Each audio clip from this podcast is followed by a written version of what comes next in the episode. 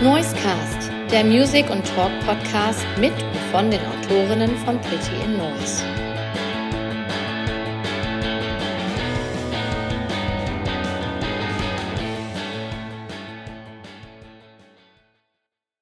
Ich freue mich ganz außerordentlich, heute eine Künstlerin im Noisecast zu begrüßen, die auf ganz unterschiedlichen Ebenen kreativ tätig und auch erfolgreich ist. Sei es als Schauspielerin, sei es als Frontfrau einer Rockband oder seit einigen Jahren auch als Solosängerin. Ich begrüße Anna Los. Hallo. Hallo Anna. Ähm, super cool, dass das geklappt hat. Ich glaube, du bist die berühmteste Person, die jetzt äh, im Podcast hier mal vorbeischaut. Das freut mich. In circa einer Woche erscheint dein zweites Soloalbum mit dem Titel Das Leben ist schön. Beziehungsweise, wenn dieser Podcast on air geht, ist das Album gerade eine Woche alt.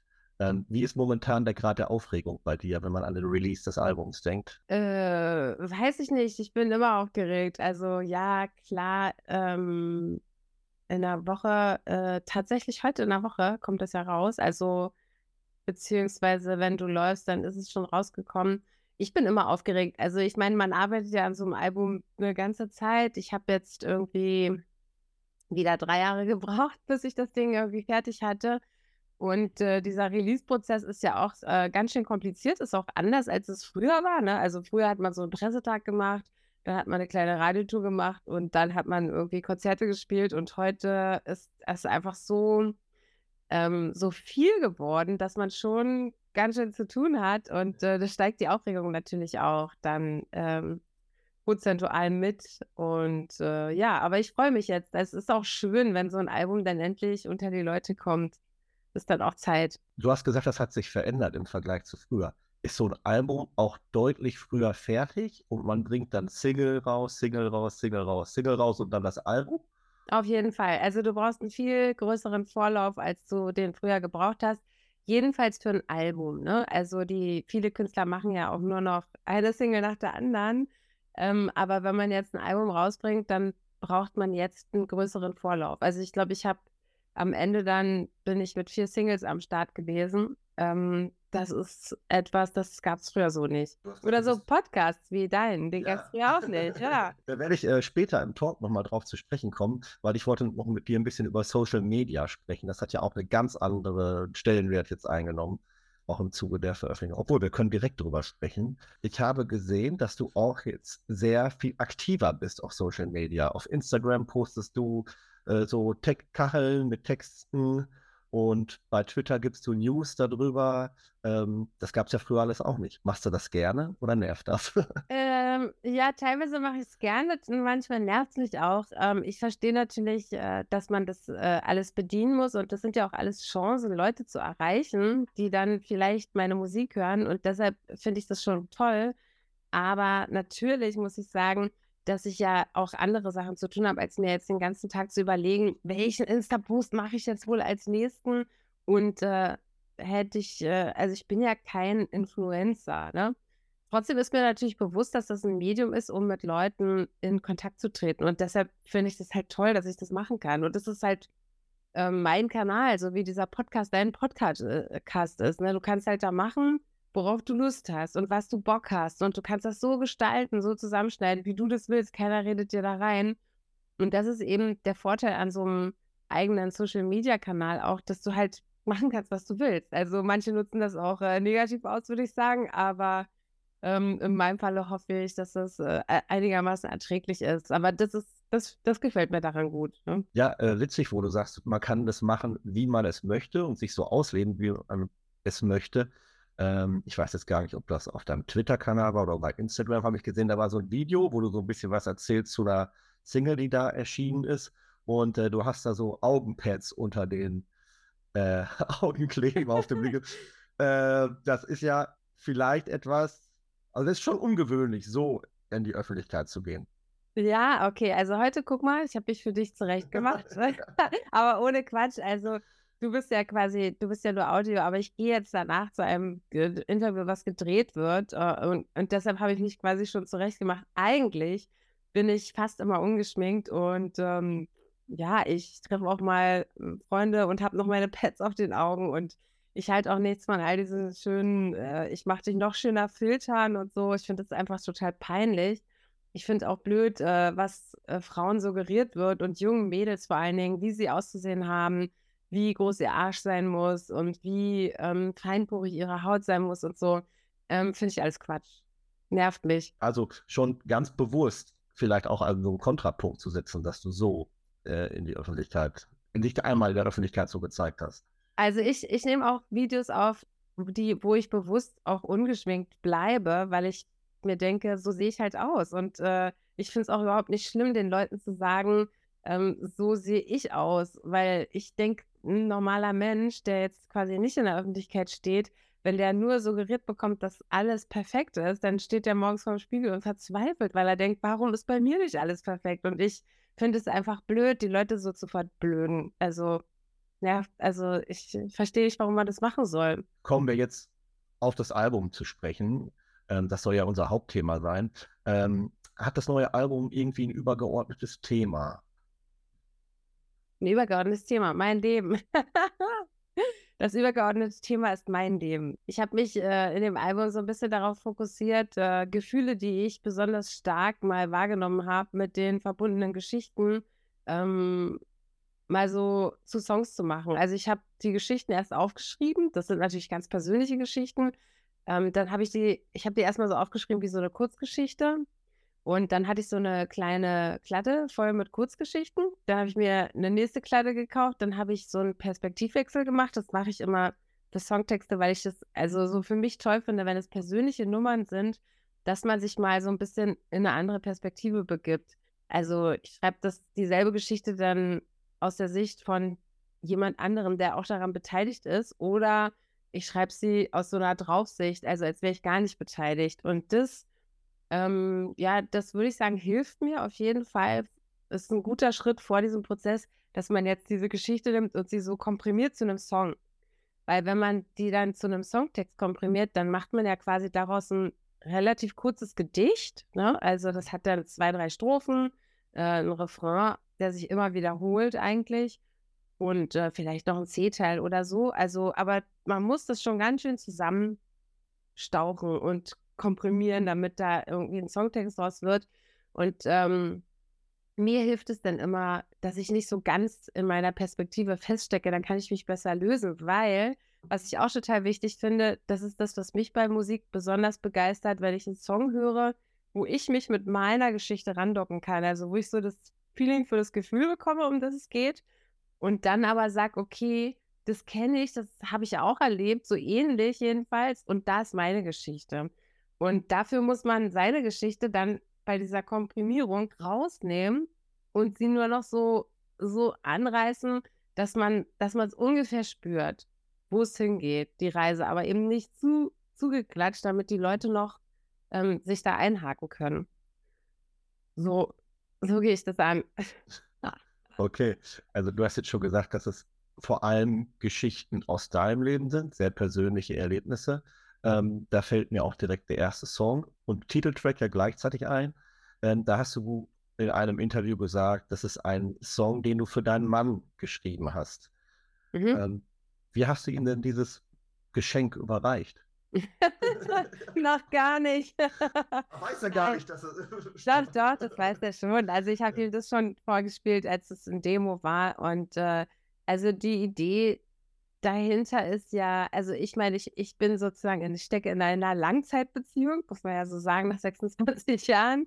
Ähm, ich stecke aber nicht fest, sondern ich stecke da einfach drin. Und äh, die Idee zu diesem Song war einfach, dass, also wenn man so eine Beziehung nimmt über so eine lange Zeit oder auch eine Familie, ich meine, meine älteste Tochter ist jetzt 20, ähm, ich habe aber Stiefkinder, äh, die, mein ältestes Stiefkind ist 36, kriegt gerade selber ein Kind und so. Also diese Familiengebilde, alle Gebilde, die man so eingeht, sozial, ne, die so ein bisschen länger vor sich hin existieren, die haben nicht nur rosarote Zuckerwatte, wie auch das Leben. Also das ist halt nicht nur so eine Wolke, die aus rosaroter Zuckerwatte besteht, durch die man sich so langsam wohlig durchfrisst mit so einem Lächeln von einer zur anderen Seite, sondern für mich ist es so, dass es im Leben auch die Sachen wichtig sind, die sich so in die Mitte meines Weges legen. Also diese Steine, die da auf einmal einfach liegen und mir den Weg versperren und dafür sorgen, dass ich sage, okay, scheiße, dann kann ich das jetzt eigentlich gar nicht so machen, wie ich das vorhatte. Eine Planänderung äh, hervorrufen, äh, mich bei mir eine Reibung erzeugen und da, da, dazu führen eigentlich, dass ich mich als Mensch entwickle. Auch das gehört total entscheidend zu meinem Leben dazu. Also das, das ist so ein bisschen wie Yin und Yang. Das sind also wie ohne Lachen kann man, weiß man nicht, was Weinen bedeutet oder umgekehrt. Ich glaube halt, dass das Leben mehr ist als nur ähm, dieser Bereich, wo alles schön ist und Freude ist. Ich glaube halt, das gehört alles dazu. Und alles in allem ist es auch gut so, dass es das gibt. Also ich habe früher immer gesagt, ja, oh, dieses Problem, warum ich jetzt und Mann, ey, das gibt's doch gar nicht. Warum macht die das? Das kann ja nicht sein und so. Und heute sehe ich das ein bisschen anders. Heute denke ich so, ah, okay, du kleiner stinkender Kackhaufen, warum hast du dich in meinen Weg gelegt? Was für eine Lektion wirst du mir wohl beibringen? Also ich, ich mag meine Probleme mehr, als ich sie früher mochte, sagen wir es mal so. Und darüber geht eigentlich dieser Song. Okay. Also von meiner Außensicht ähm, sah das so aus, oder das wäre jetzt auch meine nächste Frage, ob dieser Track so, der drückt ja auch Verbundenheit aus innerhalb der Familie oder der Partnerschaft und ob das eine Reaktion vielleicht auch auf das ist, was ihr als Paar oder als Familie ähm, vielleicht auch in jüngerer Vergangenheit mal durchleben musstet. Weil als der Mann mit dieser Aktion alles dicht machen auf den Plan getreten ist, stelle ich mir vor, es war ein unglaublicher Shitstorm, dem er begegnet ist. Und das ist jetzt in meiner Außensicht sah das jetzt so aus, jetzt stehe ich ihm mal zur Seite. Ähm, ja, ich stehe sowieso zur Seite. Also es weiß ja. Ja, aber halt, halt, halt öffentlich, weil du warst ja bei dieser Aktion nicht dabei, ne? Ja, das stimmt. Aber also so eine öffentlichen Sachen, das, äh, das interessiert mich eigentlich gar nicht. Also das, das bin ich gefühlt gar nicht. Also ich bin sozusagen ja der Mensch hinter dem dieser Person, die da in der Öffentlichkeit manchmal äh, zitiert oder beschrieben wird, oder auch mein Mann. Und äh, im Privaten sind wir ja wir. Also wir sind ja ganz normale Menschen und ich trenne das total. Also ich würde nie einen Song schreiben, der sich auf etwas bezieht, was in irgendeiner Zeitung stand oder so. Es interessiert mich null. Okay. Mm -mm. Nee, es geht eigentlich, es geht einfach nur, also der Mensch, äh, Jan-Josef Liefers, ne? der den ausmacht, der geht ja auch durch Höhen und Tiefen. Äh, der hat auch äh, Fragen, die manchmal nicht so schnell gelöst werden und, und, und. Das hat gar nichts zu tun mit Zeitungen oder irgendwelchen Aktionen oder so. Ich meine, diese alles dichtmachen Aktionen, äh, na klar, die hat äh, für Furore gesorgt, aber das wollte die doch auch. Das ist doch genau das, was die wollten. Hat doch super funktioniert. Also. Ja, ich hatte in einem anderen Interview ähm, mit einem Künstler vor ein paar Wochen äh, darüber gesprochen, also was so die Corona-Zeit äh, mit der Sicht von Leuten auf Kreativschaffende gemacht hat. Und ähm, der hat das sehr positiv bewertet und hat gesagt, dass einfach, also er fühlt es so, als wenn so ein kollektives Bewusstsein dafür entstanden ist, dass dieser den Leuten, die in der Kunst unterwegs sind, dass man denen mehr, mehr Wertschätzung entgegenbringt und ähm, dass sie, also er hat gesagt, ich muss mich ja nicht rechtfertigen dafür, dass ich meinen Job mache wie jeder andere. Nur der da war halt so dermaßen eingeschränkt, das macht ein anderer, der in Großraumbüro geht, halt auch. Aber was macht er für Kunst? Was war das für Kunst? Auch ein Musiker, auch ein Musiker. Also ich sehe das nicht so ganz so. Also ich muss schon sagen, als Corona losging, ähm, habe ich, also das Erste, was mal abgeschafft wurde, war die Kunst und die Kultur. Also das waren die ersten Türen, die geschlossen wurden. Und äh, da hat auch keiner groß die freischaffenden Künstler oder die Techniker oder die Crews äh, gefragt, ob sie irgendwie große Unterstützung brauchen. Also klar, es gab kleine äh, Häufchen Unterstützung, aber das hat natürlich überhaupt nicht gereicht, um Familien zu ernähren. Es sind ganz viele Menschen, äh, die professionell Musik machen, die als Crew arbeiten, äh, abgewandert aus dem Beruf. Ähm, ich würde mal sagen, 50 Prozent gibt es gar nicht mehr. Es haben viele Firmen pleite gemacht. Äh, die Veranstalter haben sich am Anfang über Wasser gehalten. Das Drama wird jetzt erst kommen. Ähm, also ich, ich fand es schon brutal, ähm, wie die Kunst abgeschaltet wurde. Auch die Theater. Ne? Ich bin auch befreundet mit vielen klassischen Musikern. Mhm. Ähm, also wenn man da in einem freien Orchester arbeitet, äh, hat man schlagartig kein Geld mehr verdient. Und große Unterstützung hat man ehrlich gesagt nicht gehabt. Und das war äh, eine Katastrophe für die Kunst- und Kulturwelt. Und jetzt tun alle so, als wäre das nicht der Fall gewesen. Das stimmt aber nicht. Also das war so, brauchen wir nicht und äh, sind nicht systemrelevant. Und das finde ich falsch, verkehrt, Und das finde ich genauso verkehrt, wie man die Schulen so lange geschlossen hat. Also die Kinder, die haben überhaupt gar keine Lobby in unserem Land. Und äh, auch was mit denen gemacht wurde, war totale Vollkatastrophe. Und ich finde, könnten sich irgendwie alle, die dafür verantwortlich waren, ich finde ja okay, dass man so, so eine Situation nicht handeln kann, weil die halt zum ersten Mal ist und dass dann Fehler gemacht werden, finde ich auch okay. Aber ich finde, im Nachhinein kann man doch wirklich sagen, ähm, dass man sich bei, den, bei allen Kindern und Jugendlichen entschuldigen muss als Verantwortlicher, dass man diesen Fehler gemacht hat, ähm, die so aus dem Leben zu bremsen und äh, ihnen das so schwer zu machen. Also die Kinder- und Jugendpsychiatrien in ganz Deutschland sind voll und zwar voller, als sie vor der vor der Corona-Pandemie waren. Und die Kinder haben echt gelitten und die haben ein richtiges Problem. Viele Kinder. Ne? Und das darf man einfach nicht unterschätzen. Und in der Kunst- und Kulturszene gibt es auch ein riesiges Problem. Also die Kinos zum Beispiel haben extrem gelitten unter Corona.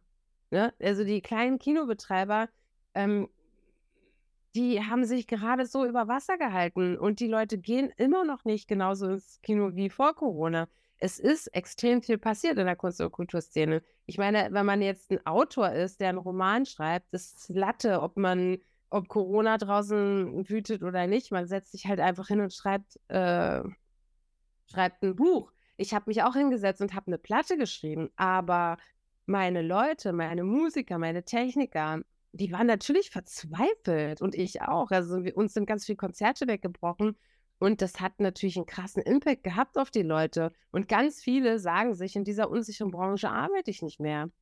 Werde ich wieder Elektriker oder sonst was. Und das ist wirklich bei vielen passiert. Also, ähm, abgesehen davon ist alles natürlich viel teurer geworden nach der Corona-Krise. Ne?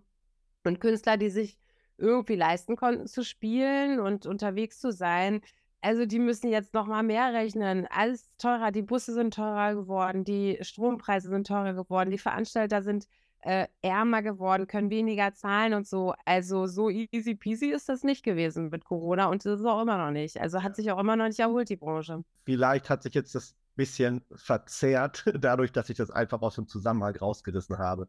Ähm, der wollte jetzt er hat eine positive Sache nur in der Wahrnehmung der Leute gesehen, dass die Leute der Kunst wieder mehr, ähm, dass sie sie mehr schätzen und halt auch, wie du sagst, systemrelevanter sie ansehen. Dass so. das der Effekt war. Das ja, war das, das, Positive, was er dem abgewonnen hat. Aber da seid ihr gar nicht so weit auseinander. Okay, also das weiß ich natürlich nicht. Das kann ich nicht so beurteilen. Ja. Also ich, ich habe jedenfalls keine Demonstration gesehen, ähm, wo die Leute für die Künstler auf die Straße gegangen sind. Das ist wohl wahr. Wir machen jetzt hier mal eine Songpause und hören mal einen Song von dir, und zwar den eben schon angesprochenen Track Das Leben ist schön, und dann sprechen wir hier gleich weiter. Dein neues Album wurde, wie schon das Vorgängeralbum Werkzeugkasten, geschrieben und produziert von dem Berliner Produzenten Mick Schröder. Das ist richtig, ne? Genau. Genau. Wie, wie habt ihr beide zusammengefunden und wie verläuft die musikalische Zusammenarbeit oder dieser gemeinsame Schreibprozess mit ihm? Ähm, also mit Mick habe ich zwei Songs geschrieben. Äh, ich kenne ihn als Produzent schon viele, viele Jahre. Äh, wir sind seit über zehn Jahren befreundet auch gut miteinander. Also wir sind so ein bisschen Pat und Patterchon. Ähm, und ich schätze ihn einfach sehr als Produzenten. Also es das heißt nicht, dass ich nicht gar nichts auszusetzen habe an ihm. Wir reiben uns auch. Aber ich, also für mich ist es äh, einer der ähm, Produzenten oder der von denen, die ich kennenlernen durfte, war das der, der sich am meisten mit den Künstlern auseinandergesetzt hat, sich am längsten Zeit gelassen hat.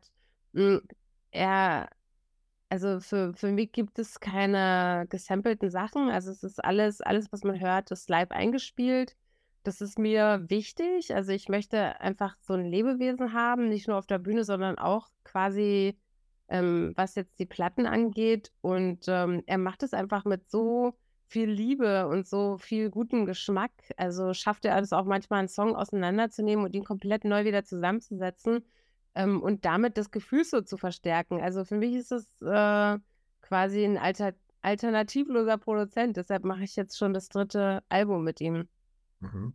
Findest du, dass der sowas wie einen gewissen Trademark-Sound hat? Ja, das finde ich. Also das finde ich. Also ich meine, er macht ja viele verschiedene Künstler. Ne? Er macht jetzt gerade zum Beispiel das neue Joris-Album auch. Er hat ja das erste Album von Joris auch gemacht, das zweite dann nicht mehr. Und das hat man auch gehört. Also Joris ist ein guter Künstler, da kann man sich das mal anhören. Erstes Album Mick Schröder, zweites Album eben nicht mit Mick Schröder und das dritte Album wird wieder von ihm sein und ich bin sicher, das wird den Leuten um die Ohren fliegen. Da freue ich mich sehr drauf, weil, also, wenn wir jetzt über Joris sprechen, ich finde das erste Album auch bedeutend besser und das Witzige ist, Joris wohnte hier zehn Kilometer von mir entfernt. Wohnte oder wohnt? Äh, sein Papa, äh, der kommt ja aus Floto und ich bin in Bad Oeynhausen. Ich weiß nicht. Ah, okay. Nee. Also ähm, äh, praktisch Nachbar hier. Okay. Aber das, das wusste ich noch nicht, dass äh, Nick Schröder da jetzt wieder die Fäden in der Hand hält. Umso besser. Ähm, wenn man jetzt dein, also kennst du das Buch oder den Film High Fidelity? Nein. Nein. Was das, ist das? Ja, das ist ein Buch von Nick Hornby. Kennst du den auch? Ja, Nick Hornby kenne ich natürlich. Genau. Und High Fidelity ist äh, ja, wahrscheinlich in meinen Augen sein bestes Buch. Und da geht es um den äh, Plattenverkäufer Rob Gordon. Und der, äh, nachdem er verlassen wird, sortiert er seine Plattensammlung neu. Aber dann nicht mehr nach Farbe oder Buchstaben. Ah, oder ich glaube, da hat mir jemand auch von erzählt. Aber das habe ich noch nicht gelesen. Erzähl mal. Ähm, der Film ist mit John Cusack, ist auch schon älter. Das wurde jetzt nochmal als Serie neu verfilmt. Aber letztendlich sortiert er dann seine Plattensammlung neu, sortiert nach, äh, sein, nee, nach seinen Beziehungen. Na, ah, okay. Er hm. sortiert seine Plattensammlung nach Beziehung. Äh, wenn man, dann wird halt diskutiert, wonach soll man das äh, die, ähm, sortieren. Und wenn man jetzt nach Genres seine Plattensammlung sortieren würde, wer würde dann rechts und links neben einer losstehen in einer Plattensammlung? Och, keine Ahnung. Überforderung. I don't know. ich weiß es nicht. Also ich habe, als ich dieses Abo gehört habe, ich musste, da kommen wir wieder bei Mick Schröder, ich musste voll an Lotte denken. An Lotte? Oh nee, da wäre ich jetzt nicht drauf gekommen. Auf Lotte. Und bei den etwas schnelleren Nummern äh, äh, an schnellere Sachen von, von Silbermond irgendwie. Okay, also ich mag die beide, zwei tolle Künstlerinnen, ähm, beziehungsweise Silbermond ist ja eine ganze Band, aber die Sängerin ist halt auch eine Frau. Aber ja, wäre ich jetzt nicht so drauf gekommen. Okay, aber interessant. Okay, jetzt kommen wir zur Anschlussfrage. Was würde denn die 17-jährige Anna Los sagen, wenn sie dieses Album Das Leben ist schön in die Finger bekommt? Also die 17-jährige Anna Los hätte sich die Vinyl wahrscheinlich äh, gezogen und dann hätte sie die mal in Ruhe auf dem Plattenspieler durchgehört. Und äh, die hätte das, glaube ich, interessant gefunden und an ein paar Themen so andocken können, würde ich mal sagen. Ich frage deshalb, weil der Weg von einer Punkband mit dem Titel Leck mich am Arsch. Da war ich aber noch jünger. Ach, noch jünger. Ja. Äh, bis hin zu äh, Texten wie Wir haben uns verlaufen, lasst es auf die Haut. An all den dunklen Tagen wächst die Regenwahrscheinlichkeit. Ich mache für dich den Schirm aus, gib mir deine Hand. Ähm, das hört sich konträr an. Du leck mich am Arsch. Ja, genau. Ja, es meint doch was anderes. Der eine reicht äh, einem die Hand und der andere äh, schiebt sie halt weg. Ne? Also also Punkband hatte ich im, Alter von 14 und 15 Jahren und äh, natürlich ähm, auch in der Pubertät ist man halt ein komplett anderer Mensch. Ne? Also in der Pubertät sucht man die Abgrenzung, äh, man findet, also ich fand alles, glaube ich, doof. Ich fand jeden doof und alles doof. Mm, und heute bin ich 52 Jahre und ich finde natürlich nicht mehr jeden doof und alles doof. Und ich weiß, ich wenn ich mich mit etwas beschäftigen will, was mich stört, dann versuche ich das erstmal bei mir zu suchen. Also ich, ich, ich habe einfach aufgehört, die Leute um mich herum zu bewerten und zu sagen, äh, der ist so, die ist das und das gefällt mir nicht. Wenn mir was nicht gefällt, frage ich mich, wo ist denn da bei mir der Punkt? Und dann ändere ich das bei mir. Und ähm, das hat sich schon geändert. Also ich bin schon ein anderer Mensch als noch mit 15, würde ich sagen. Und da darf ich auch andere Musik schreiben. Habe ich mir vorgenommen. Habe ich mir einfach erlaubt. Aber es gibt ja auch so Songs auf der Platte wie Alles in uns brennt zum Beispiel. Also ich glaube, den würde die 15-jährige Anna ziemlich cool finden. Mhm.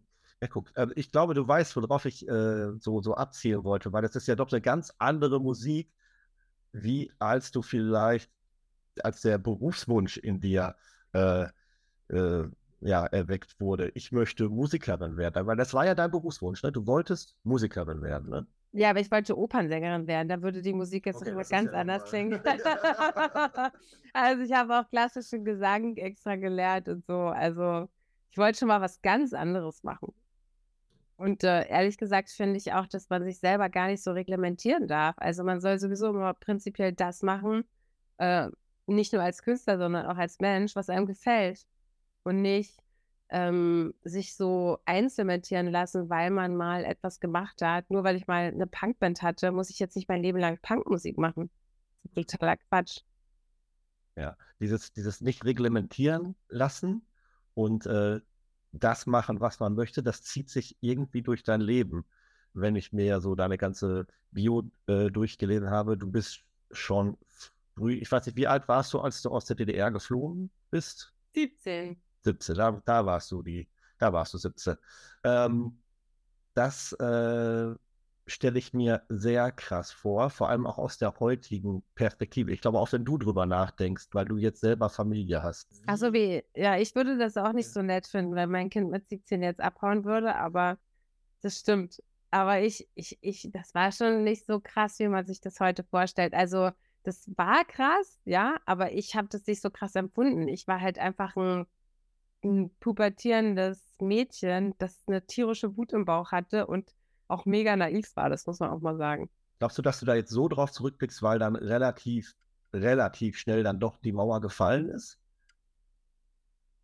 Mm, jein, also ich, ich habe mit meinen Eltern ja viele Gespräche geführt dazu und immerhin hat es ja dann auch noch ein Jahr gedauert. Das ist eine lange Zeit, wenn man alleine in einem fremden Land ist, ohne Familie und Freunde und äh, ich, ich habe das schon gemerkt, was für ein krasser Entschluss das war, als ich das dann geschafft hatte und auch gesehen habe, was ich da so angerichtet habe bei meinen Eltern und so. Ähm, da hat die Wende, die dann irgendwann stattgefunden hat, gar nichts dran geändert. Aber das war halt, äh, apropos Punkmusik machen, äh, 15 sein und 17 sein, das ist halt eine wahnsinnig egoistische Zeit, wenn man 17 ist und 15 ist. Dann denkt man halt ich, ich und nochmal ich man, das Gehirn baut sich um und man ist so gefangen in seinen Prozessen, dass man gar nicht nach links und rechts gucken kann. Das, das gelingt einem einfach gar nicht in dem Alter. Das ist ganz schwierig. Heute kann ich das aber. Das habe ich gelernt. Wir lernen ja immer dazu.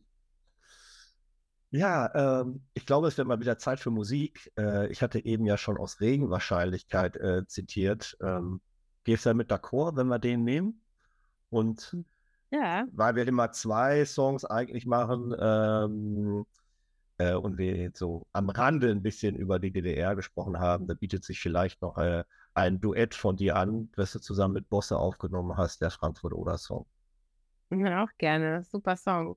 Immer noch zu Gast im Noisecast ist Anna Los und äh, jetzt, Anna, stehen bald ja auch Live-Konzerte für dich an.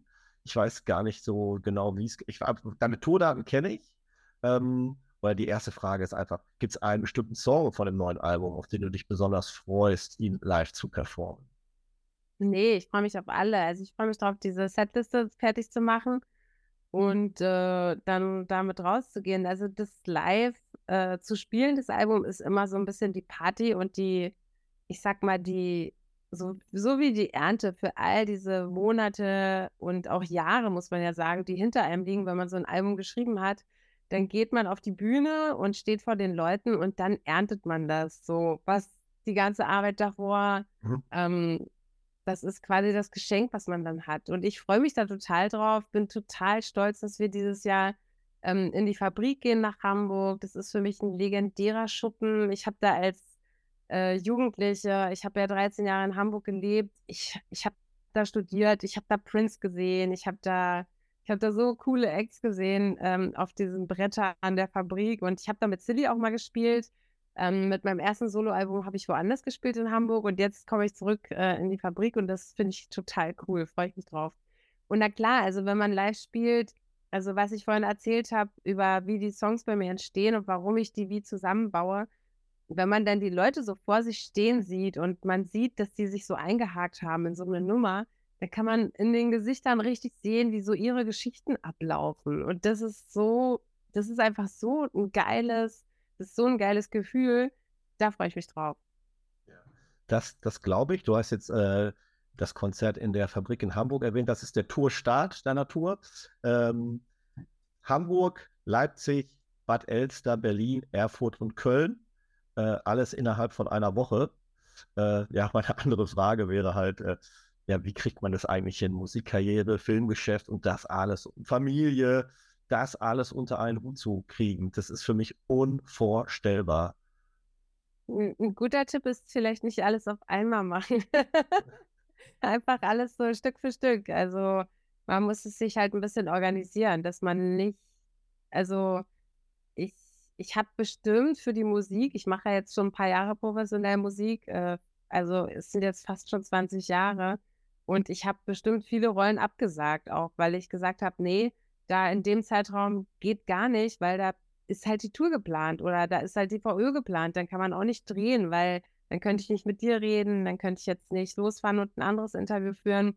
Das funktioniert halt nicht. Also ich halte mir diese äh, Zeiträume dann auch immer richtig frei. Für dich ist ja noch interessant, wie ich so als Außenstehender, also einer der wenigen, die es schon mal gehört haben, das Album, äh, das Album wahrnehmen. Ähm, ich kann dir mal sagen, was meine Lieblingssongs sind. Da, da hatte ich mir aufgeschrieben, das war mein Tipp, dass du vielleicht sagst, dass du die am liebsten live performen würdest. Ah, okay, sag mal. Zwar, ich dachte echt, den eben schon von dir erwähnten Alles in uns brennt, weil ja, die einfach so ein bisschen äh, rockig, rockig nach vorne geht. Steine auf meinem Glück. Mhm. Dachte ich auch, weil der fällt für mich irgendwie so ein bisschen raus. Der hat so ein bisschen 80er-Einleihen, vielleicht auch ein bisschen Punk. Ich freue mich aber auch auf Schatten, muss ja, ich sagen. Und jetzt, jetzt kommt's. Das ist mein Lieblingssong. Schatten. Ah, cool. Ja, super, freut mich. Weil der fällt ja wirklich komplett raus. Äh, wahrscheinlich würden auch alle Leute gesagt haben, bei Plattenfirma bist du verrückt, ein Lied zu machen, was über sechs Minuten geht. Auf jeden Fall. ich weiß nicht, ob das, ob das eine Diskussion ist heutzutage. Ja, das ist immer eine Diskussion. Das geht schon äh, mit dem Produzenten los und hört dann äh, bei der Plattenfirma und beim Radio auf, logisch. Aber das ist keine Radionummer und das ist auch gut so. Also bei diesem Song da, da habe ich einfach gesagt, der muss einfach über sechs Minuten lang sein, sonst ist es nicht gelungen. Und das, also das ist zum Beispiel ein, gute, ein gutes Beispiel für diesen unglaublich tollen Produzenten Vic Schröder. Äh, das war wirklich eine große Aufgabe, diesen Song hinzustellen. Und zwar so, dass ich zufrieden bin. Also auch nur ansatzweise zufrieden so. Und äh, alle Musiker, die im Studio waren und natürlich Mick, äh, allen voran als Produzent, haben das tatsächlich geschafft, dass diese Nummer wirklich, also man hat ja immer so, die Nummern werden immer so, dass man denkt, so, ja, okay, also ein Prozent fehlt noch, aber egal. Besser wird es jetzt nicht, sonst vergaloppieren wir uns. Dann gehen wir mit 99 Prozent. Aber bei der Nummer sind es die 100 geworden und das freut mich auch total. Ja, wunderbar. Dann bedanke ich mich nochmal recht herzlich bei dir, dass du dir die Zeit genommen hast. Ich wünsche dir nur das Beste, alles Gute, viel Erfolg mit dem Album vor allem tolle Konzerte, ausverkaufte Konzerthäuser. Da profitieren yeah. ja auch alle um sich herum und alle Veranstalter und so weiter. Und äh, ja, dann nochmal vielen Dank. Danke dir auch. Dir einen schönen Tag. Schatz, ich bin neu verliebt. Was? Da drüben. Das ist er. Aber das ist ein Auto. Ja, eben. Mit ihm habe ich alles richtig gemacht. Wunschauto einfach kaufen, verkaufen oder leasen. Bei Autoscout24. Alles richtig gemacht.